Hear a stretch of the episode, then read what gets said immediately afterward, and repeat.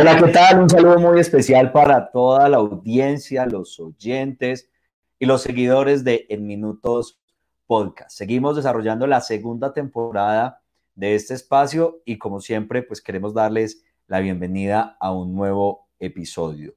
Hoy traemos, como siempre, temas muy interesantes, temas que hablan acerca de la realidad política, económica, social y cultural de Colombia y el mundo. De eso nos dedicamos en este podcast. Así que los invitamos a que se sienten cómodos eh, y por supuesto no se pierdan ninguno de los detalles en este nuevo formato que estamos estrenando en, en Minutos Podcast. Todos los miércoles a las 7 de la noche sale un nuevo episodio, se transmite a través de el fanpage de Minutos Podcast, a través de Facebook y los viernes el episodio queda al aire a través de Spotify gracias al apoyo de La Cola de Rata, de ese medio de periodismo independiente que pues le interesa mucho también lo que analizamos en este espacio y lo está compartiendo eh, de forma activa cada ocho días, todos los viernes a primera hora. Quiero darle la bienvenida, como siempre, a mi compañero de transmisión y episodios, Julián Bernal Espina. Hola, Juli, buenas noches en este episodio nuevamente. Bienvenido y qué rico estar nuevamente con toda la audiencia compartiendo sobre tantos temas de Colombia y del mundo. Juan, ¿cómo vas? No, pues yo muy feliz de estar aquí acompañándote, hablando también de estos temas tan interesantes, eh, trayendo a estos invitados tan especiales y hoy seguramente que no es la excepción, les traemos una sorpresa muy, muy importante. Bueno, Juli, qué bueno y, y por supuesto, eh, bueno, vamos a hablar de muchos temas. Hoy tenemos muchos temas preparados para ustedes. Eh, quizás nos gusta hilar sobre aquello que ya hemos conversado, eh, quienes recuerdan y quienes siguieron muy juiciosos la primera temporada, que además la pueden revivir nuevamente a través de Spotify, pues hablamos de muchos temas, hablamos de periodismo, hablamos un poco de protestas, hablamos un poco de, insatisfacción y seguramente muchos de esos temas pues los vamos a revivir en el episodio que traemos esta semana para ustedes. Bueno, y tenemos entonces una invitada muy, especial que se llama Laila Abu Shihab es una periodista colombiana muy, muy importante, muy representativa, sobre todo cronista. Yo tuve pues la oportunidad de conocerla en una clase del medio independiente que se llama Vorágine y solamente pues voy a hacer aquí una introducción eh, sobre ella, pues para quienes no la conozcan. Es politóloga de la Universidad Nacional de Colombia, con maestría en periodismo de la Universidad Torcuato Di Tella y el diario La Nación de Buenos Aires, Argentina. Trabajó durante más de 10 años en la casa editorial El Tiempo y fue reportera y redactora de los periódicos La Nación en Argentina y Expreso en Guayaquil, Ecuador. Asesora de comunicaciones del Ministerio de Educación y docente de los programas del de periodismo de la Universidad de Rosario y del Externado. Ha dictado talleres de crónica, ha hecho periodismo internacional con CNN en español y dirigió también programas de crónica y reportaje en Canal 13 durante el 2019. En el 2020 creó a otros tres eh, periodistas muy importantes como Juan Pablo Barrientos, eh, Pacho Escobar y José Guarnizo, el medio de periodismo independiente contracorriente que se llama Vorágine. Bueno, sin más preámbulos, entonces queremos darle la bienvenida a este episodio de Minutos Podcast a Laila. Hola Laila, buenas noches y bienvenida. Qué gusto tenerte con nosotros. Buenas noches, Juan Camilo y Julián. Qué placer eh, estar con ustedes. Creo que eso de muy, muy, muy importante, la verdad es que suena bastante más grande de lo que es. Obviamente sí. Eh, no, es para mí un placer estar aquí porque sé de los invitados que han tenido previamente y pues me parece magnífico estar aquí y poder aportar algo en, en esta charla que ustedes tienen en el podcast. Super, Laila, pues bienvenida a ti, muchas gracias por pues abrirnos tu agenda. Sabemos que muchos temas en los que estás trabajando en la actualidad y pues poder conversar eh, en minutos es un podcast que justamente nace como una necesidad y un interés de hablar desde las regiones de Colombia sobre los temas que pasan en el país y por qué no en el mundo. Así que qué bueno pues que una audiencia diferente, quizás más regional, pueda escuchar acerca de tu trayectoria y los temas tan interesantes que trabajan desde Vorágine. Entonces, eh, queremos arrancar este episodio y le quiero dar la palabra a Julio para que arranquemos y entremos en materia. Listo, Juan, muchas gracias. Pues si hay algo que ha sido, que ha dejado bueno la pandemia, ha sido Vorágine, pues, o sea, ya no podemos informarnos si no vamos a Vorágine. Eh, es, es, algo, digamos, que diario. Eh, todos los reportajes, las crónicas, los perfiles, inclusive columnas, ahora están incursionando en otro tipo de lenguajes como cómics, eh, por ahí podcast, creo, fotografías también. Queremos preguntarte, bueno, ¿cuál es la historia de Vorágine? Cuéntanos tú acerca de eso. Uh pues Vorágine literalmente es un hijo de la pandemia. Okay. Em, eh, cuando, justo cuando nos acababan de encerrar, mejor dicho, cuando el presidente Iván Duque, no sé si se acuerdan, más o menos hacia la tercera semana de marzo del 2020, él da la orden de, eh, pues firma la cuarentena general, porque ya están empezando a conocerse varios casos en el país. La semillita de vorágine está en ese momento, en marzo del 2020 y surge, a mí esto me gusta decirlo, de una crisis, porque a veces de las grandes crisis también nacen grandes ideas. Total, total. Em, resulta que uno de los cofundadores de Vorágine y el actual director de Vorágine, que se llama José Guarnizo, para mí uno de los mejores cronistas que tiene este país, él era editor en la revista Semana eh, y, y un día él y como, no sé, 30 personas más, salen echados, despedidos de la revista Semana, es un despido masivo. Este día de marzo justo es el mismo día en el que el presidente Iván Duque nos encierra. Y además se lo despiden de la nada sin justa causa, o sea, creo que días antes se acababa de ganar un premio importantísimo de crónica y llega un día a trabajar y tiene la carta de despido. Ese día él, después muy triste y, y ante la incertidumbre de que imagínense, te quedas sin empleo, y te encierran. O sea, es la incertidumbre de verdad de qué es esto, el coronavirus, todavía no teníamos idea de qué era esta vaina del COVID. Pues él se va a tomar unas cervezas con Juan Pablo Barrientos y con Pacho Escobar, que hoy son otros dos cofundadores de Vorágine, y en, en medio de la tomata, digamos, surge la idea de, hombre, ¿y por qué no ya crear nuestro propio medio de comunicación? Tenemos 15, 20 años de experiencia, ellos tres han pasado también como por los grandes medios de comunicación del país. Eh, pues Juan Pablo Barrientos trabajó probablemente en todas las emisoras de radio, las grandes que hay aquí. Pacho Escobar. Lo recuerdo yo, a Juan Pablo Barrientos. Em, Pacho venía de ser editor digital de W Radio, pues José, ni hablar. Entonces, entre ellos dicen, uy, pues sí, tal vez ya es hora y tenemos con qué, cómo se hace eso, qué medio de comunicación nos gustaría tener. Y esa es la semilla de vorágine, luego me sumo yo, se suman unas ilustradoras, pues porque la ilustración, luego si quieren hablamos de eso, pero es muy importante para vorágine. Y, oficialmente Vorágine sale al aire el primero de junio del 2020, o sea, en plena, plena, en pleno encierro, pues. Eh, y a partir de ahí, pues llevamos estos 15 meses, 14, 15 meses al aire trabajando mucho, ha sido un crecimiento muy acelerado que no esperábamos, sobre todo porque realmente somos un medio independiente, o sea, no hay ningún músculo financiero detrás, ningún gran poder empresarial o político detrás. Somos siete cofundadores, hoy en día Voragine ha crecido y ya somos más personas, pero somos siete cofundadores, hoy somos 11 personas detrás de Voragine, eh, sin ningún poder eh, económico, político detrás Em, entonces, realmente ha sido como un poco una, una hazaña, sobre todo en tiempos de pandemia, creo yo, pero eso también lo ha hecho, eso también ha permitido, ya para terminar de responder la pregunta, em, de alguna u otra manera nacer en pandemia. Podía ser un riesgo, como una idea muy loca, un suicidio, pero terminó siendo bueno también porque la gente, pues en junio, julio del año pasado, estaba desesperada por información, estaba ávida de tener información.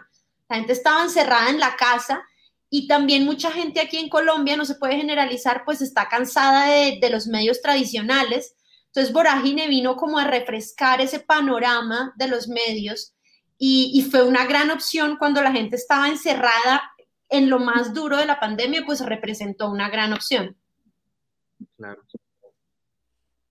Bien, Lala, qué interesante eso. Quería justamente sobre lo que nos mencionas y a propósito, en minutos este espacio casi que nace en una sala de espera que después de mucho tiempo, y eso nunca le hemos hablado, Juli, después de mucho tiempo nos encontramos justamente en una sala de espera.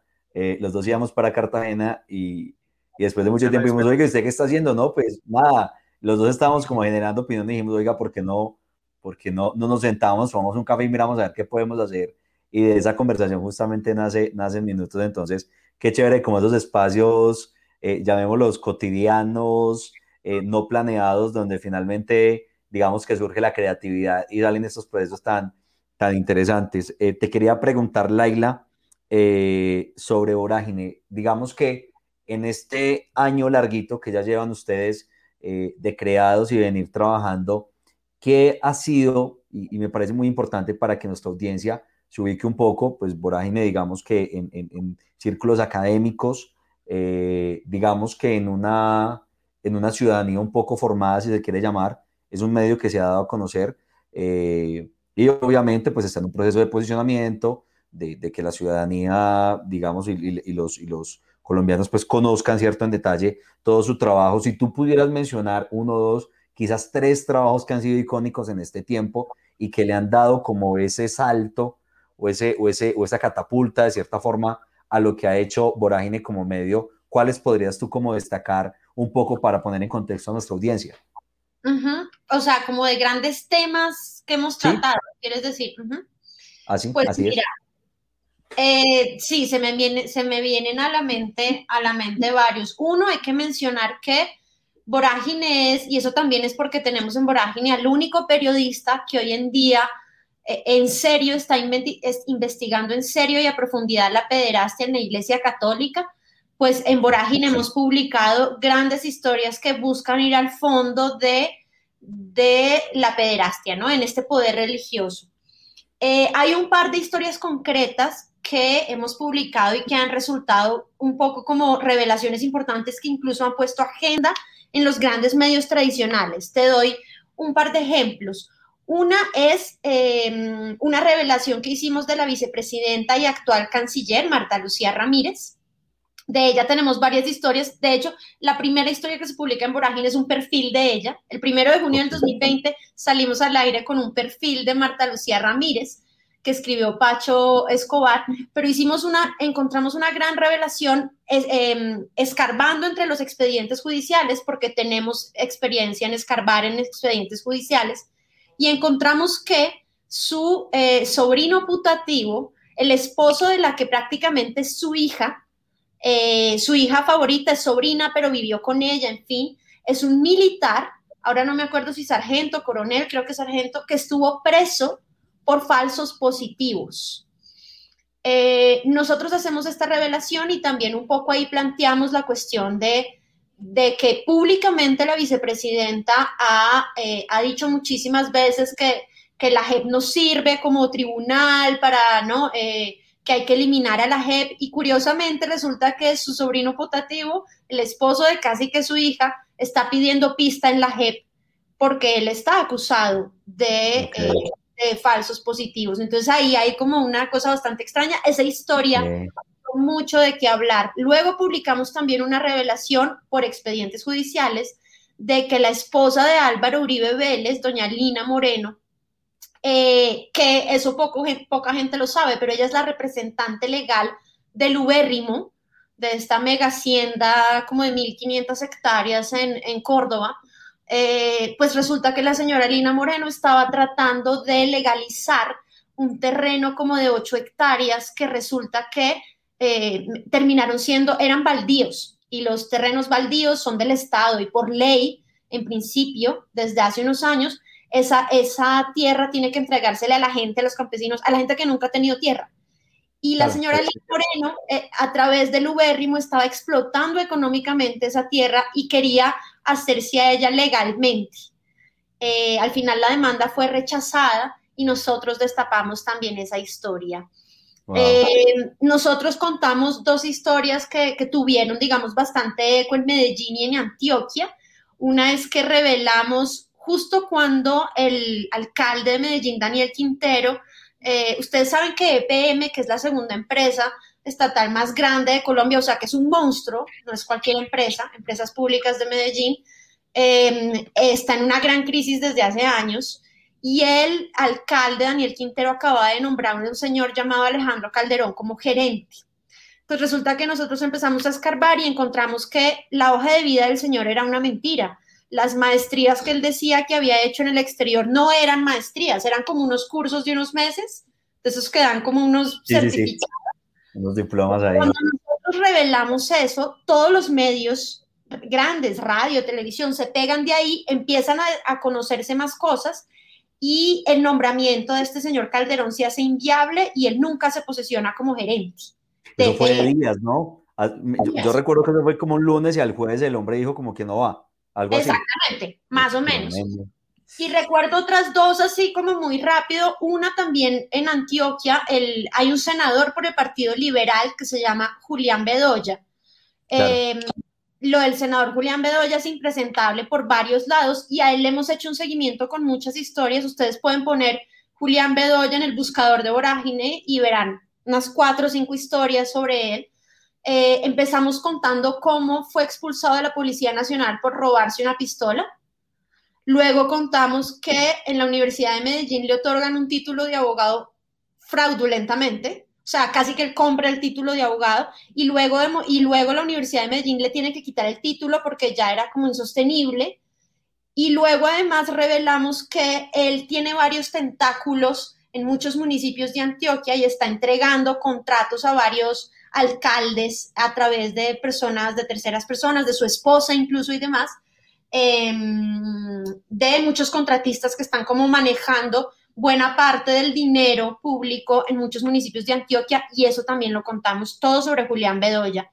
Y finalmente se me viene a la, a la, a la mente ahora una investigación larga que hicimos sobre la manera en la que el presidente Duque está manejando el servicio exterior en Colombia, los cargos diplomáticos de, embajadores y de cónsules. Esa es una investigación que hago yo larga, en la que le mando un derecho de petición a la, a la Cancillería y, empiezo a mirar nombre por nombre y me doy cuenta que la mayoría de los cargos que Duque ha hecho en embajadas y en, y en consulados son para pagar favores políticos eh, o sea, puro clientelismo y corrupción. Y de esa investigación hay hoy un video eh, en el canal de YouTube de Daniel Sampero Espina, que él es youtuber, ustedes saben, en Hola Soy Dani, que luego él retoma y me invita a mí como parte de Vorágine para hablar de la investigación y está ahí, también lo pueden buscar en, en el canal de Daniel Samper. Ah, un top que hizo Daniel, ¿no? Un top sobre los nombramientos de Duque. Ah, creo que yo lo recuerdo. Sí, sí, sí, sí, sí, sí. sí. Oye, súper, muchas cosas y, y, bien interesante poner todos estos temas en la agenda del país. Juli, vas a preguntar algo. Impresionante, sí.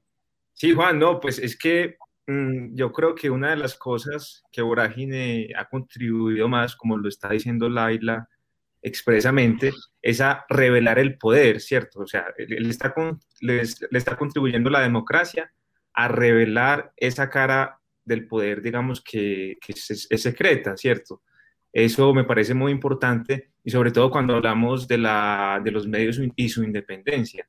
Eh, Vorágine también es una especie, como, una especie como de dinosaurio porque además de independiente lo hace con mucho rigor, como lo estamos viendo. O sea, digamos que es una, dosis equilibrada de, de una cosa y de la otra, pero además hemos estado viendo que ustedes han estado haciendo muchas cosas diferentes, ¿no es cierto? O sea, están haciendo talleres, van a, las regiones eh, y con eso también le contribuyen a la democracia. Bueno, cuéntanos qué están haciendo ahora.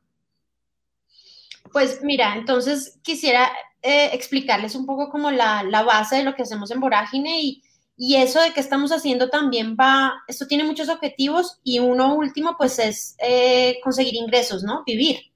O sea, que esto sea sostenible. Em, en Vorágine estamos enfocados en contar historias que tengan que ver con derechos humanos, con vulneración de derechos humanos o con corrupción. Por eso lo que tú dices de revelar el poder, pues es muy importante para nosotros.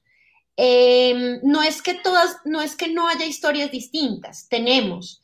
De hecho, hay unos perfiles que son algunos de los más leídos. La, la historia más leída en Vorágine hoy es un perfil sobre el chico colombiano que se quedó en Wuhan, en China. No sé si se acuerdan. Sí, sí, eh, sí, lo recuerdo. Esa historia pues no tiene que ver con corrupción, no tiene que ver directamente con vulneración de derechos humanos ni nada. Eh, entonces a veces contamos otro tipo de historias, pero nuestro foco está puesto en hablar de en, revelar, en ser contrapoder, en hablar de corrupción y en hablar de historias de derechos humanos. ¿Eso cómo lo hacemos? A través de historias de largo aliento. Nosotros sí queremos, aquí no nos estamos inventando nuevo, nada nuevo, queremos como ir a la esencia del periodismo, que es contar historias muy bien reporteadas e investigadas, que exigen de la audiencia, o sea, si se fijan, no son historias que se lean en cinco minutos, son historias largas, a profundidad, ¿no? De largo aliento, que se acompañan siempre de grandes ilustraciones. Y luego lo que hacemos a veces es que no son esas historias crónicas, reportajes, perfiles escritos, sino que están en formato cómic, que queremos un poco como tratar de posicionarlo. Aquí en los medios de Colombia todavía no está esto eh, posicionado de contar las historias periodísticas en este formato de viñetas como de historieta, como de, como no sé si ustedes de niños crecieron viendo, eh, leyendo Superman o, o, América o Batman. Estas son las dos cómics. Nosotros queremos contar historias periodísticas, o sea, de la vida real en ese mismo formato. Em, ¿Cómo hacemos eso? O sea, también un poco, eh, ¿cómo lo financiamos, mejor dicho? Tenemos varias formas de financiación. Una es que buscamos apoyo de cooperación internacional de grandes cooperantes internacionales también nos hemos un poco convertido en una agencia de contenido.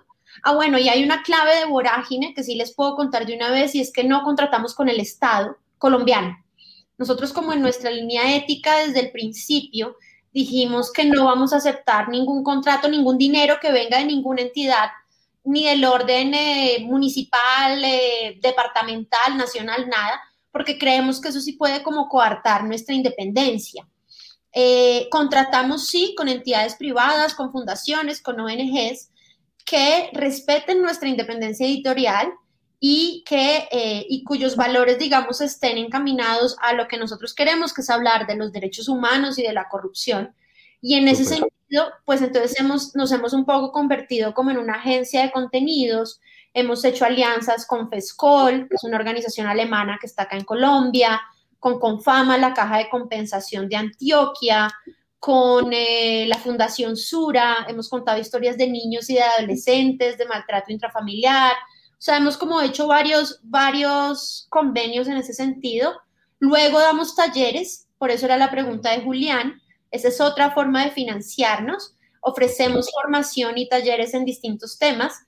Comenzamos dándolos virtualmente el año pasado, pues porque también estábamos encerrados entonces empezamos a darlos a través de Zoom, eh, pero ya estamos dándolos virtualmente y son talleres de distintos, podemos dar talleres desde ilustración hasta taller de redacción básica, taller de cómo escribir una crónica, de todo tipo, taller de diseño editorial, lo que sea.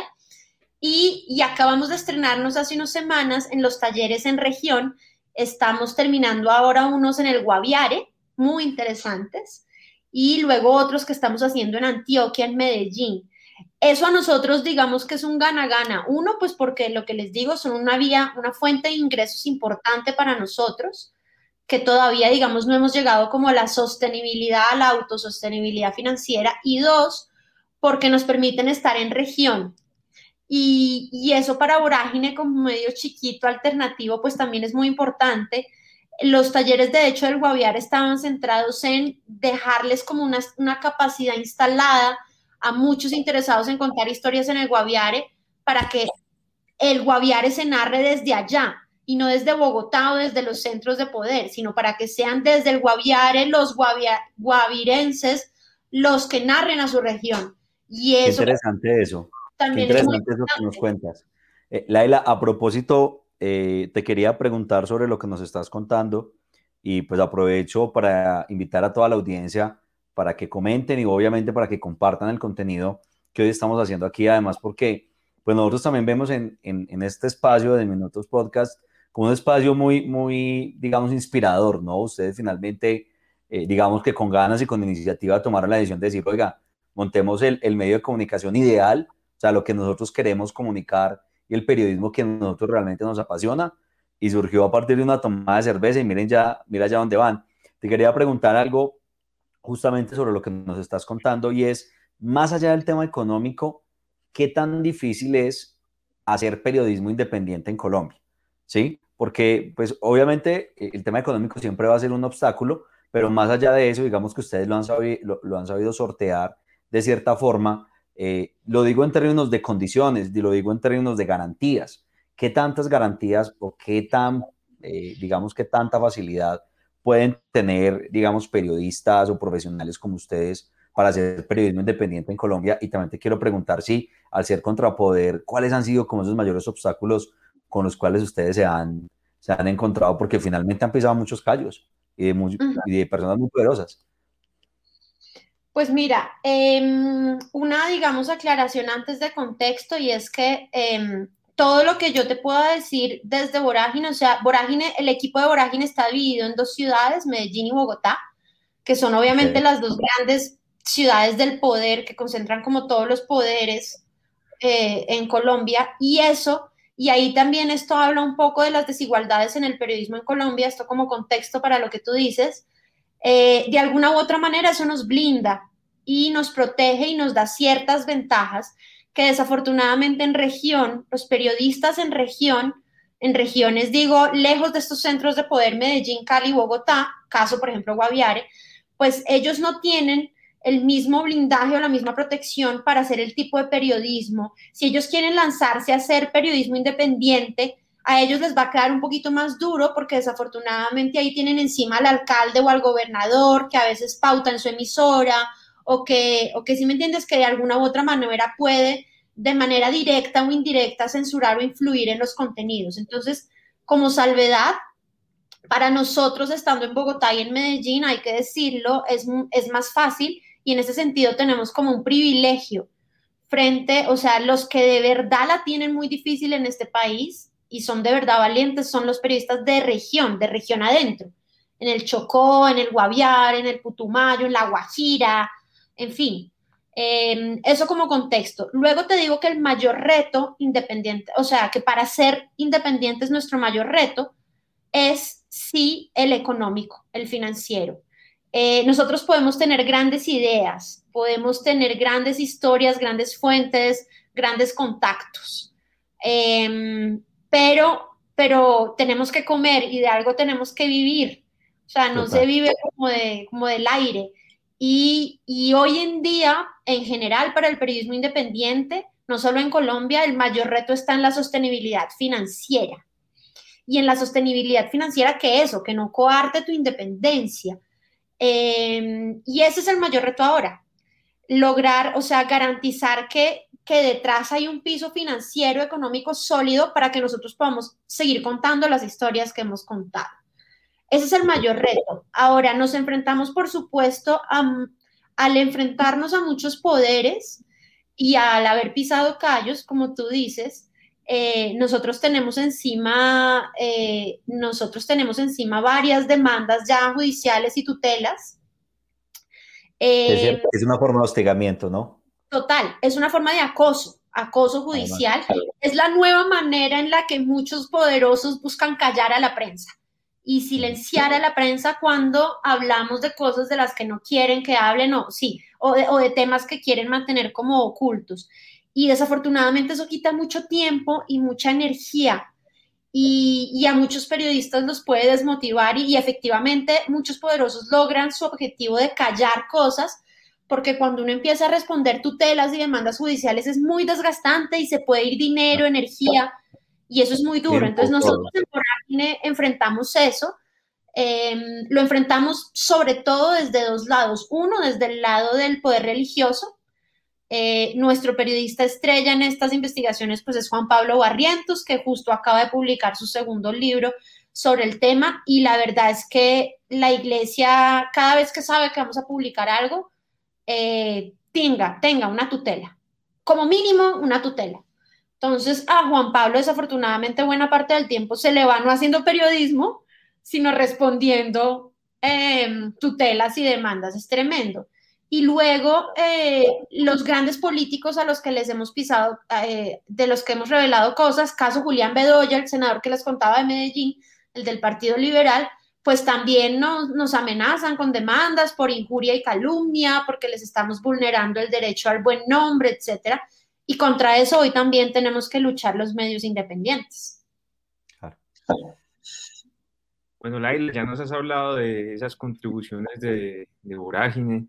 Eh, nosotros somos politólogos, eh, como tú, y en nuestro podcast también hablamos sobre la ciencia política, cómo, digamos que cómo se relaciona con la realidad.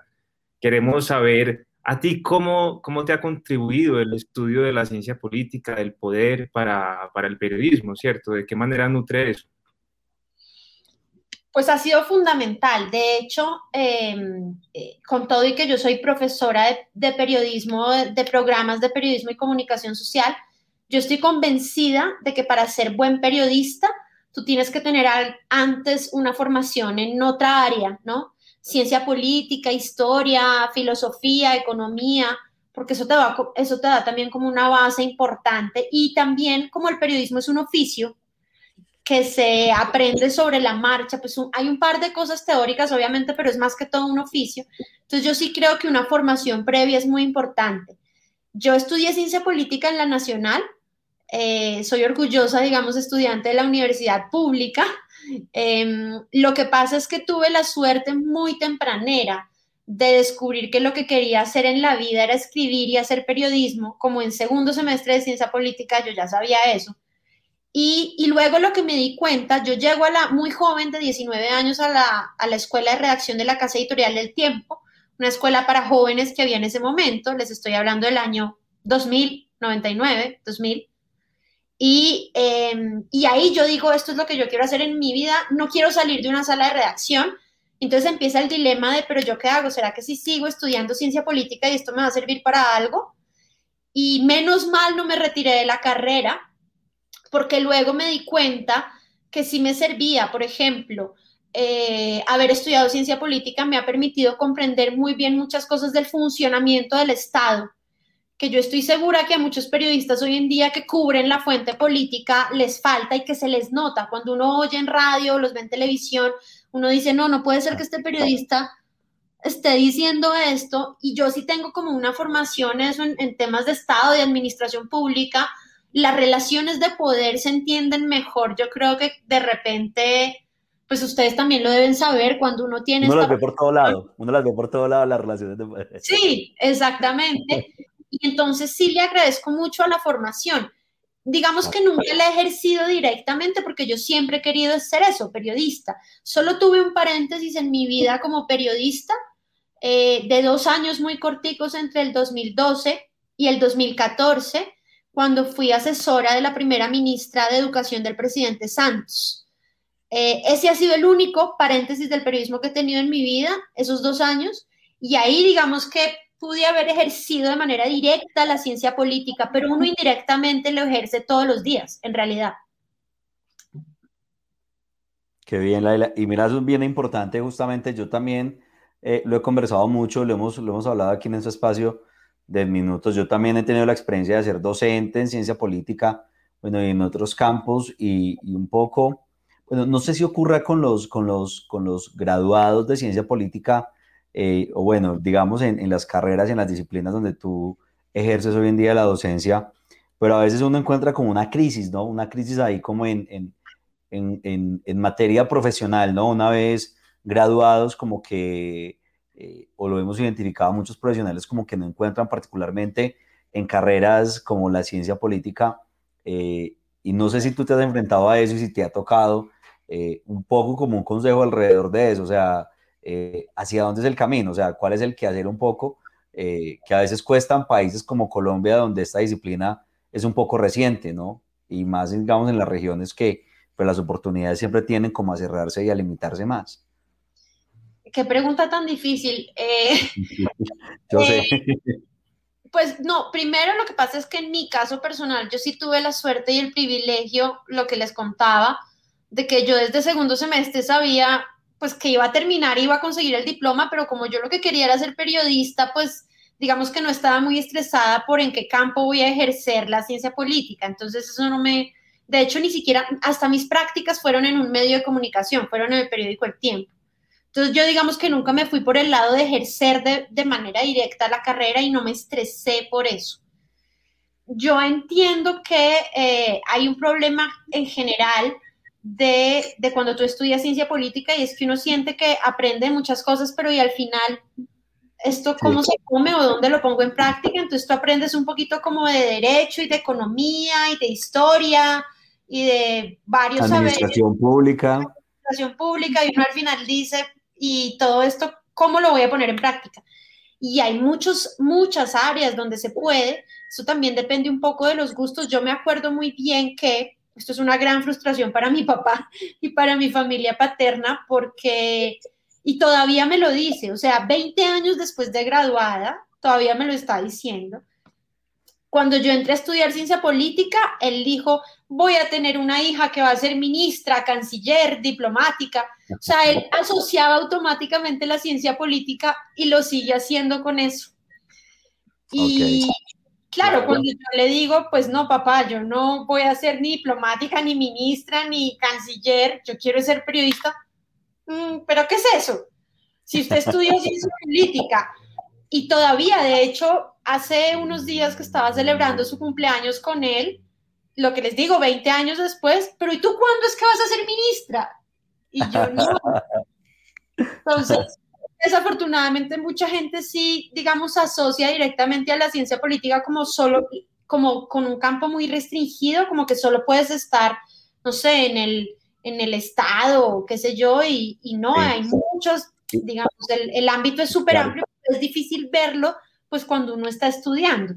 Así es, imagínate que en mi caso, y les cuento, a mí me pasó todo lo contrario, o sea, cuando yo estudié ciencia política, mi papá me dijo como que, ay, mijo, la política, hizo tan jodido, pues finalmente me apoyó, pero digamos que él como que no estaba muy seguro, o, o no estaba muy de acuerdo con que yo incursionara, o que en algún momento yo incursionara en el campo político, hasta ahora no lo he hecho. Y bueno, y, espero siempre he sido como muy esquivo a ese, a ese escenario, esa arena de la política. Pero sabes que también te quería preguntar un poco, o, quería como, como reflexionar sobre lo que tú dices, porque ahorita mencionabas las dificultades del periodismo regional, ¿no? La figura de la pauta, la figura, digamos, de la polarización política. Y sabes que, eh, digamos que carreras como estas, afines a las ciencias sociales, en este caso la ciencia política, eh, yo siento que en el contexto regional están como muy supeditadas, yo no sé si llamarlo condenadas a eso, pero prácticamente como que eh, ante la escasez de oportunidades, como que el profesional finalmente termina alineándose a un movimiento, a un partido político para tener algún tipo de, digamos, de oportunidad en términos laborales, cosa que pues, obviamente se critica desde cualquier punto de vista.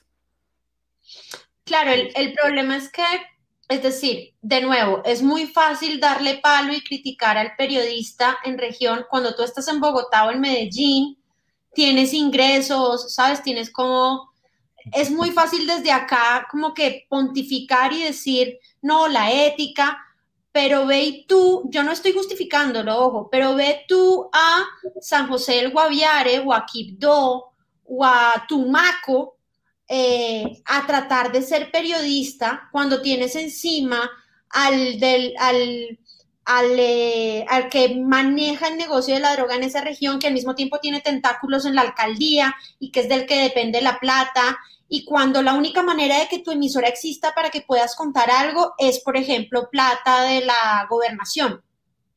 Eh, y ahí ponen la balanza cosas. Entonces, evidentemente, este no es el ideal pero a nosotros en Bogotá y en Medellín sí nos queda muy fácil criticar a los periodistas de región cuando son ellos los que además están poniendo el pellejo de verdad. Si luego ustedes, eh, hoy en día, digamos, el principal problema del periodismo en Colombia ya no es la violencia directa, o sea, el asesinato, eso lo fue hasta hace unos años, ya no lo es, ahora es la censura, digamos, otro tipo de problemas. Pero, pero todavía hoy, cuando asesinan a periodistas, la mayoría de los periodistas asesinados son en Quibdó, Tumaco y San José, no en Bogotá y Medellín, ¿me hago entender? Entonces, eh, eh, pues sí queda muy fácil criticar desde aquí, desde la comodidad de mi casa, cuando, cuando yo no dependo de, del anuncio de la gobernación para tal vez en mi espacio de radio, en mi emisora, en algún momento dado poder contar una buena historia. O sea, ese es un tema muy, muy delicado y muy difícil y yo diría también que es muy Em, que necesita un análisis caso a caso, o sea, no es una cosa como de blanco y negro sobre la que se pueda pontificar como un manual de periodismo. Sí, claro, esa es una, digamos, de las dificultades del periodismo que tú mencionas, ¿cierto? Eh, el tema de la región. eh, los periodistas en Bogotá pues tienen unas condiciones específicas a los periodistas de las regiones, ¿cierto? Pero lo mismo, eh, también el tema de género, ¿cierto? O sea, los periodistas hombres o por lo menos politólogos que intentamos preguntar, tenemos unas condiciones políticas a unas condiciones específicas a las mujeres, ¿cierto? Eh, y tú eres una de las, yo diría que las cinco cronistas más importantes de, Colombia, eh, pues mujer. Entonces queríamos preguntarte qué obstáculos has visto para ejercer esa profesión de periodismo, pero también qué posibilidades te ha dado el hecho de, de ser mujer, de esa condición.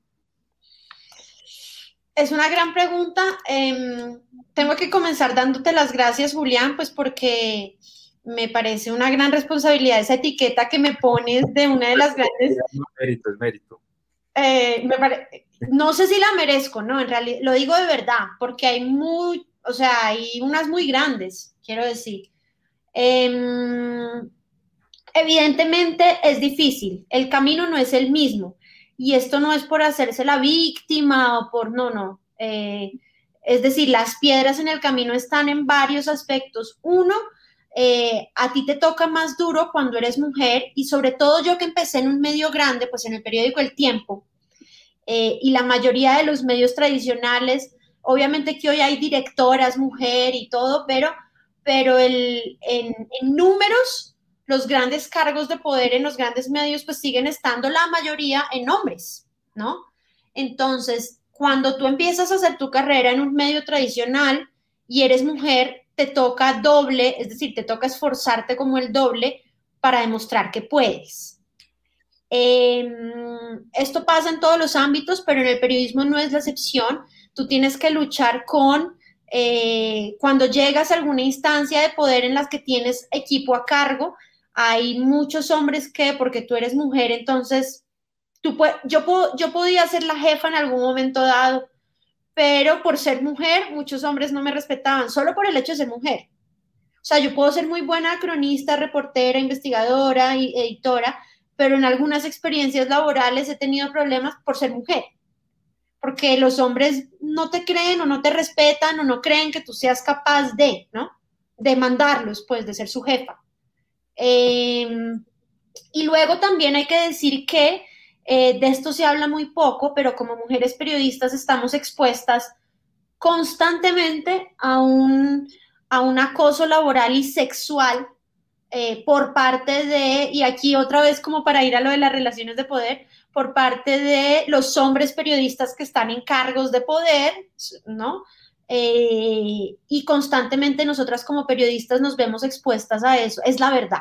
O sea, hay que decirlo, es así, eh, y se ve en todas partes. No es que solo se vea como en los medios grandes, no, en todas partes.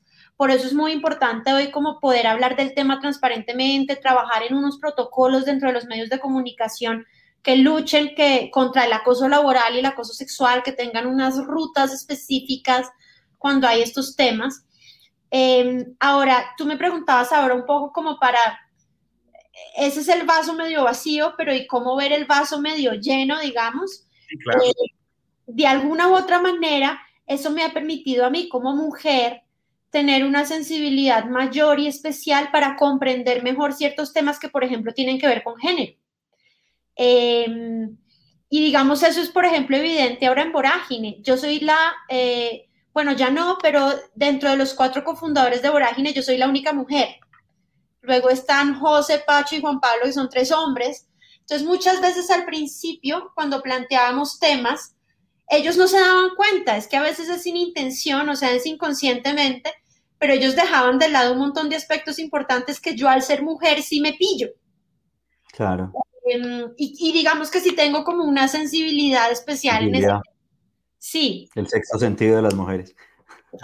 No, digamos que más que el sexto sentido, te diría Juan Camilo que es que como durante toda la, mejor dicho, como nosotras hemos sido criadas y todos hemos sido criados en un sistema machista, evidentemente. Las mujeres también tenemos que luchar contra el machismo, las mujeres también somos machistas. Y como hemos, como todos tenemos ese chip metido, y esta es una cosa cultural, y las mujeres crecemos teniendo que defendernos de muchas cosas, ustedes los hombres no, pues eso a nosotras sí nos da una sensibilidad especial en ciertos temas, evidentemente, que, los hombres no tienen. Entonces eso también pues se aprovecha desde el punto de vista periodístico y, cuando, hay cuando hay historias que tengan que ver con género o algo así en vorágine, pues yo siempre estoy ahí de primeras, ¿no? Tratando como, como de hacerlas. Ya no soy la única mujer periodista, ahora hay otra, se llama Diana Pachón, es una gran, gran cronista. Eh, somos dos mujeres en este momento tiene una ilustradora, no, recuerdo cómo se llama. Sí, tenemos de periodistas, somos dos, ah, Diana Pachón y yo, y de ilustradoras son dos mujeres, tal cual. Eh, Angie Pic, que está aquí en Bogotá, y Camila Santa Fe, que está en Medellín. súper, súper, Laila. Pues mira, muy interesante todo lo que nos estás contando y, y, bueno, pues qué chévere eh, pues todo lo que nos cuentas, ¿no? Alrededor de, tantas reivindicaciones, pero digamos que finalmente, eh, como todo ese entramado que hay detrás de, de, un proceso periodístico, ¿no? O sea, más allá de, del resultado que ustedes muestran, finalmente hay una cantidad de situaciones, de interacciones. Eh, mira tu visión, digamos, eh, quizás de reivindicación de género, no como una lucha, sino como un aporte más a esa visión integral que están construyendo desde Vorágine. Y justamente, eh, pues cuando estábamos preparando esta conversación contigo, hablábamos un poco del tema político eh, al interior del equipo. Pues digamos la política no tanto partidista, sino las visiones de mundo, ideológicas quizás, que cada uno tiene y, justamente también te queríamos preguntar por eso. Hay mucho debate o hay mucha diferencia política en ese sentido eh, digamos que en ese equipo o en la sala de redacción o en ese equipo de redacción que ustedes tienen?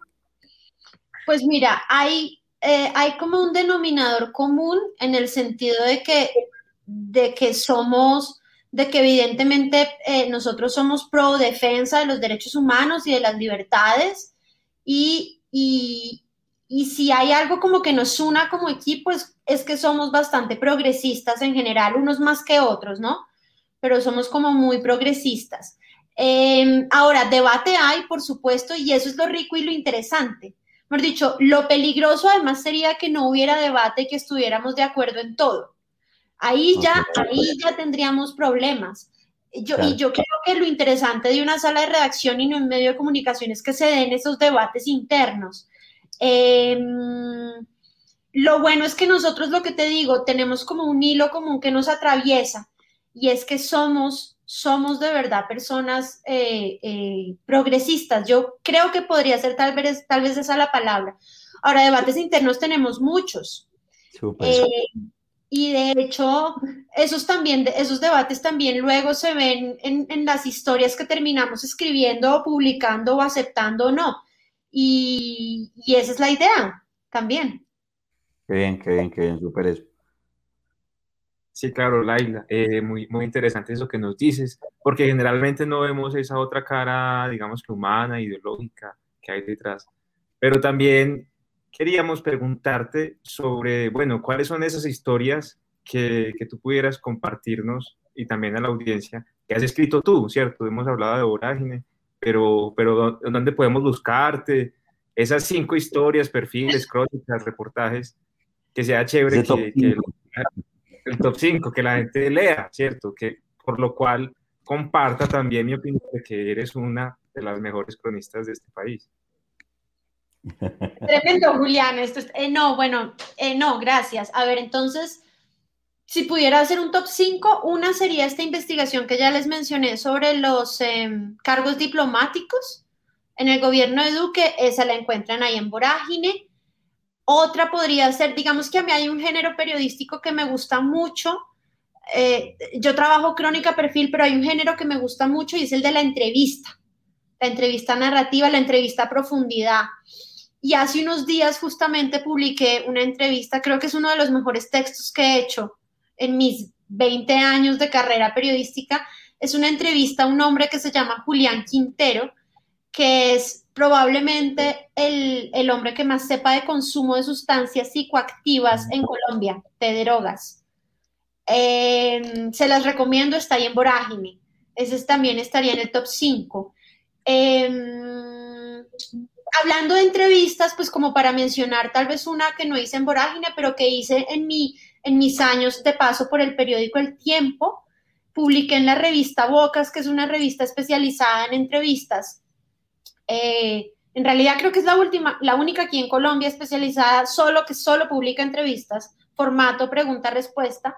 Publiqué una entrevista a Humberto de la Calle, eh, justo cuando eh, estábamos por firmar, acabábamos de firmar, en, el gobierno acababa de firmar el acuerdo de paz en el 2016 con la guerrilla de las FARC en La Habana e íbamos, iba a ocurrir el, plebiscito, ¿se acuerdan? Esto terrible que perdió, que ganó el no. Sí. Esa entrevista, yo de esa entrevista que salió en la revista Bocas y la encuentran en el periódico El Tiempo, me siento tremendamente orgullosa porque en ese año, en ese momento, a Humberto de la Calle lo entrevistó todo el mundo, todos los medios grandes, chiquitos, de todos los formatos, lenguajes, lo que ustedes quieran vinieron corresponsales internacionales a entrevistarlo y él dijo algo muy bonito y él dijo que la mejor entrevista que le habían hecho en ese momento, siendo él el jefe negociador del equipo, era la que yo le había hecho. Ah, súper reconocimiento. Y sí, entonces eso para mí fue como, uff, ¿no? Como, una cosa tremenda, sí. Em, ¿Qué más? Déjame pensar, he mencionado tres.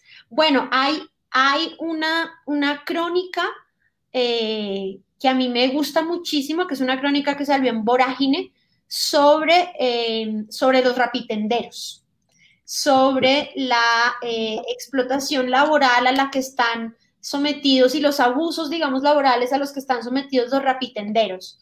y esa crónica ha llevado, por ejemplo, a mí eso me parece muy, muy interesante, Muchas veces nosotros hacemos periodismo creyendo que vamos a salvar el mundo o que con eso vamos a llevar a la cárcel a un corrupto y resulta que no, nosotros hacemos, nosotros hacemos periodismo y contamos historias por informar a la gente. Si luego pasa algo de todo eso, pues maravilloso, pero no debería ser como nuestro objetivo. Nosotros no somos además la justicia. Pero con la crónica de Rappi pasó algo muy bonito y es que cuando salió publicada, varios amigos muy cercanos empezaron a escribirme diciéndome que, eh, pues que gracias al texto, ellos sí habían, eh, habían desinstalado Rappi, la aplicación en sus celulares, porque sí habían hecho conscientes de que de alguna u otra manera estaban eh, em, no promoviendo ni siendo cómplices, pero que, que, no estaba bien lo que estaban haciendo Rappi con sus Rappi tenderos, la empresa. Y otros me escribieron para decirme que, por ejemplo, ahora les dan las propinas a los Rappi tenderos personalmente y no las ponen a través de la aplicación. Y eso lo despertó esa crónica, por ejemplo. Ah, súper. Laila, está muy interesante y... Ah, bueno, te falta una. Una. Ah, bueno, me falta una. Em, voy a mencionar una que hice en otro país. Voy a mencionar una que hice en otro país porque eh, durante muchos años yo trabajé temas internacionales, o sea, reportando las noticias como del mundo. Y a mí hay un lugar del mundo que me obsesiona, o sea, que además la historia, la música, la cultura, la comida, pero que me obsesiona, que son los Balcanes. Todos los países balcánicos. Y, todos los que, forma, los que formaron en algún momento dado Yugoslavia, ¿no? Y, eh, y cuando yo, viajo, yo hago un viaje por Europa, que es un, como un año sabático que me doy eh, viajando por 23 países, 119 ciudades y recorro como durante dos o tres meses todos los Balcanes. Voy a Croacia, a Serbia, a Montenegro, a Kosovo, a, Eslovenia, bueno. Y em, yo como estaba obsesionada con eso y yo conozco un poco de la historia de esa zona del mundo, porque siempre me ha interesado mucho, a mí hay, una, hay un momento de la historia que me, que me obsesiona como periodista y como contadora de historias, hice un genocidio que ocurre en un pueblito muy chiquitico de Bosnia-Herzegovina, que es un país musulmán. El pueblito se llama Srebrenica, Srebrenica. Y este es el genocidio de eh, 8.000 hombres musulmanes. O sea, los, en las guerras de desintegración de los Balcanes en los años 90, que, en buena medida son por origen étnico, no es como aquí nuestra guerra, nuestro conflicto armado en Colombia, allí lo que ocurre es que los serbios que son ortodoxos em, y que tenían más poder en todos los sentidos que los bosnios, que son musulmanes y siempre han sido muy pobres como en la región, entran un día, las fuerzas serbias entran a este pueblito que está casi en la frontera con, entre Bosnia y Herzegovina y Serbia y arrasan con todos los hombres del pueblo, arrasan y de manera deliberada dejan a las mujeres, o sea, cuando digo arrasan es que matan desde los niños hasta los ancianos. Eh, y de manera deliberada dejan vivas a las mujeres solamente, para que las mujeres lloren durante no sé cuántos años a sus hombres muertos. Es una cosa, es el peor genocidio ocurrido en Europa después del, pues de, obviamente, de, de la masacre de los judíos de Hitler. Pero muy poco se habla de eso y muy pocos. ¿Y dónde lo publicaste, Laila? ¿En dónde? lo publicaste? Y entonces, ya les cuento, entonces, como yo sabía, me gustaba mucho, o sea, yo estaba obsesionada con el tema, cuando llego a Europa, busco la manera de llegar a Srebrenica, nadie va allá, nadie hace turismo allá, o sea, en el terminal en Belgrado, en Serbia, me decían, usted va a llegar allá, está loca, ¿dónde se va a quedar a dormir? Además es un pueblito chiquitico, súper pobre, y hasta allá llegué y yo busqué la manera de llegar a Srebrenica cuando se cumplían los 20 años del genocidio. Esto fue, esto ocurre en julio de 1995 y yo llego en julio del 2005 del 2015, perdón, 15, los 20 años. Y, eh, y, envió toda una crónica fabulosa que sale ¿Qué conmemoró? ¿Ah? Discúlpame, qué pena. ¿Dónde salió publicada? Qué pena. Y envió una crónica, yo ya no trabajaba en el periódico El Tiempo, pero la envió como freelance y la publican en una página entera en el periódico El Tiempo. Y esa crónica queda seleccionada ese año como eh, cada año eh, publican un libro con las mejores crónicas de, escritas en el periódico El Tiempo y esa crónica mía es Rebrenica de los 20 años del genocidio, sale en ese libro, está en la antología de crónicas de, ese libro. Está súper esa, esa crónica, seguramente aquí nos queda una tarea de buscar muchas de esas, de todos esos escritos y esas crónicas que tú has realizado. Eh, sobre ese último caso que nos mencionas, cuando tú llegaste al pueblo, ¿se conmemoró el, el genocidio o digamos que el tema, digamos que pasó desapercibido o, qué ocurrió, qué pudiste observar en esa visita? Una abrebocas para, para buscar la historia y leerla. Exacto, para antojarlos. Em, no, eh, pues em, allá las mujeres siguen llorando y todo el pueblo en general, ya obviamente ya hay hombres, pero todo el pueblo sigue llorando a sus muertos. Eh, es que Imagínense que de un día para otro en un pueblo se mueran todos los hombres, los asesinen. Es que es una cosa monstruosa. Historia eh, sí, es, es increíble. Y cuando yo llego, llego al, eh, eh, me voy hasta el cementerio, que está a unos kilómetros como del casco urbano, me voy hasta el cementerio y allí encuentro a unas mujeres viudas eh, que estaban ahí llorando algunos de sus muertos en el cementerio y ahí en esos dos días, yo estoy tres días, casi tres días en el pueblo y ahí en esos días pues hay varios como eventos para conmemorar eh, el genocidio. Súper, súper, súper. Eh, pues muy interesante y seguramente con tantas, ya, ya cumpliste tu top 5, yo creo que nosotros, la audiencia, va a ir a buscarlos top 10, top 20, seguramente habrá muchas más. bueno, eh, Laila, pues no sé, agradecerte muchísimo por tu tiempo, por haber compartido con nosotros este espacio de Minutos Podcast, por aportarnos primero tu experiencia, segundo tu historia, eh, tercero, bueno, no sé, tus visiones y, y, pues nos sobra eh, nuevamente felicitarte, pues primero por tu trabajo y segundo por ese aporte tan importante que le están haciendo eh, al país con, con, con, el trabajo desde Vorágine y por supuesto pues con, con tus talentos y con, y con tus, eh, bueno, con tu experiencia en términos generales. Entonces, agradecerte por todo eso. No, muchas gracias a ustedes, Juan Camilo y Julián, por la charla muy sabrosa. Em, espero estar invitada luego en una nueva temporada. claro. Qué bueno, por, por supuesto que sí. Sabes que cuando hablamos con Humberto de la calle también utilizamos ese término, que fue una conversación sabrosa, estamos haciendo conversaciones sabrosas. Eso nos motiva a seguir haciendo este podcast. Sí, sigan, sigan adelante, seguro que sí. Y aprendiendo mucho, en realidad aprendiendo, como has visto. Muchas gracias. Bueno, sí, Laila, entonces un abracito. Eh, cuando nos veamos por aquí, cuando tú vengas, nos vemos, vamos, damos, damos una vuelta, o cuando vayamos nosotros a Bogotá. Eh, Bienvenida por Manizales. Ojalá que Vorágine llegue también con esos talleres a, esta región y, bueno, pues digamos que sigan como haciendo dos aportes tan importantes al periodismo, a la opinión, a la criticidad, bueno, tantos temas que seguramente están aportándole ustedes desde su, desde su quehacer. Ojalá, ojalá que lleguemos pronto a Manizales.